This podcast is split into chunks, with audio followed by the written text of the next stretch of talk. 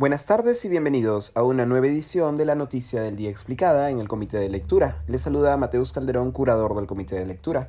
Omicron, nueva variante de la COVID-19, levanta alertas tras ser considerada de preocupación por la Organización Mundial de la Salud. Como variante de preocupación, la OMS designa una variante, cito, para la cual existe evidencia de una mayor transmisibilidad, casos más graves de enfermedad, mayor cantidad de hospitalizaciones o muertes, reducción significativa en la neutralización por los anticuerpos generados durante una infección anterior o la vacunación, menor efectividad de los tratamientos o las vacunas o fallas de detección de diagnóstico. Omicron, también conocida como variante B11529, ha sido identificada principalmente en Sudáfrica, pero también ha sido localizada en Botsuana, Bélgica, Hong Kong e Israel, según ha reportado la BBC.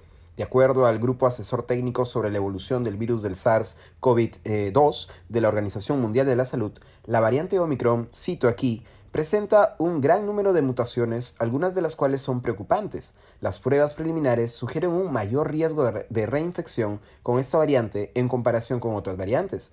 También se ha señalado que esta variante se ha detectado a un ritmo más rápido que los anteriores aumentos de la infección, lo que sugiere que esta variante puede tener una ventaja de crecimiento. El aumento de casos en Sudáfrica y en su tercera ola de COVID-19 podría coincidir con la diseminación de esta nueva variante.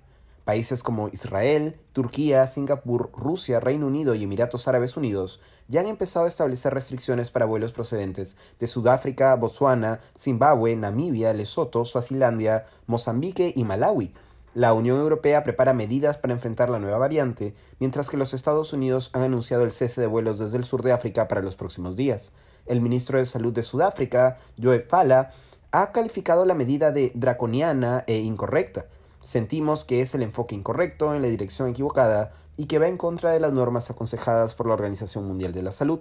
No hay indicación ni sugerencia en este momento de que la enfermedad grave con esta variante particular no vaya a ser prevenida por las vacunas, declaró, según recoge la Deutsche Welle. Eso ha sido todo por hoy, volveremos el lunes con más información. Que tengan buen fin de semana.